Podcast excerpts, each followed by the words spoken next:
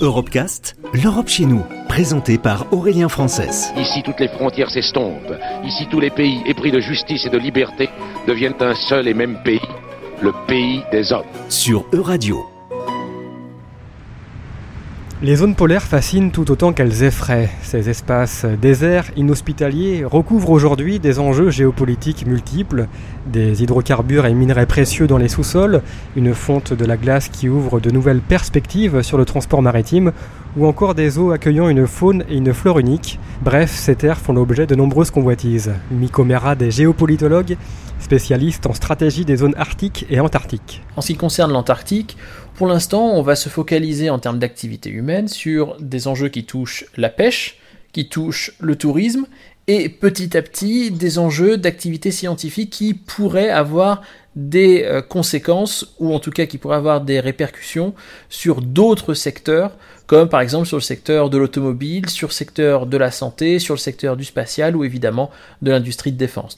En Arctique, par contre, il faut bien comprendre que tout ce qui se développe euh, touche en fait l'ensemble des, sphères industrielles et euh, évidemment aussi le militaire. En, Arctique, là, on va parler de transport, transport maritime intercontinental bien sûr, et, transport ce qu'on appelle destinationnel, hein, c'est-à-dire faire venir des ressources du sud vers l'Arctique pour y exploiter des ressources et ensuite ramener ces ressources de l'Arctique vers euh, les territoires du sud. Donc le transport, c'est évidemment l'enjeu important.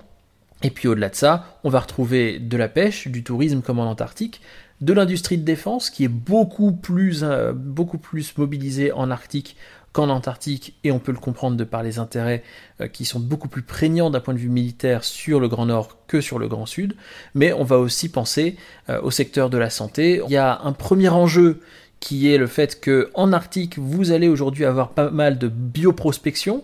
La bioprospection, qu'est-ce que c'est? C'est en réalité une industrie qui vient en amont de la fabrication, par exemple, de médicaments. Donc, c'est-à-dire qu'on va aller en Arctique faire des recherches scientifiques, hein, mais à but médical pour essayer de trouver des protéines, des principes actifs, des molécules qui pourraient ensuite être utilisées dans l'industrie, que ce soit l'industrie médicale, médicamenteuse pure, mais aussi dans l'industrie de la cosmétique. Euh, donc ça c'est le premier élément. Le deuxième élément sur la santé, c'est que aujourd'hui l'Arctique c'est l'une des zones les moins polluées au monde.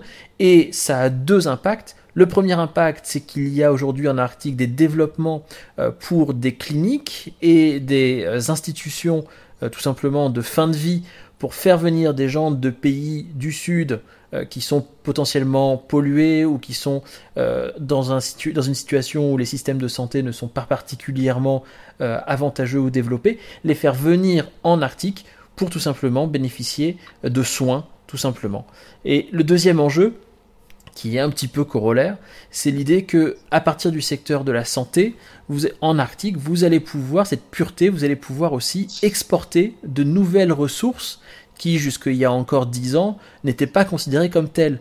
Donc vous allez, par exemple, embouteiller de l'air, l'air pur de l'Arctique, pour le vendre dans les métropoles polluées de Chine ou d'Inde, euh, ou de la même manière, vous allez embouteiller de l'eau d'iceberg et la vendre comme de l'eau de luxe dans d'autres parties du monde, évidemment, où euh, c'est très prisé. Donc typiquement, tout ça c'est le secteur de la santé, mais au sens large. Ce qui se passe en Arctique, c'est tout simplement une normalisation de la zone, c'est-à-dire que l'Arctique devient une zone économique de développement d'exploitation comme n'importe laquelle dans le monde.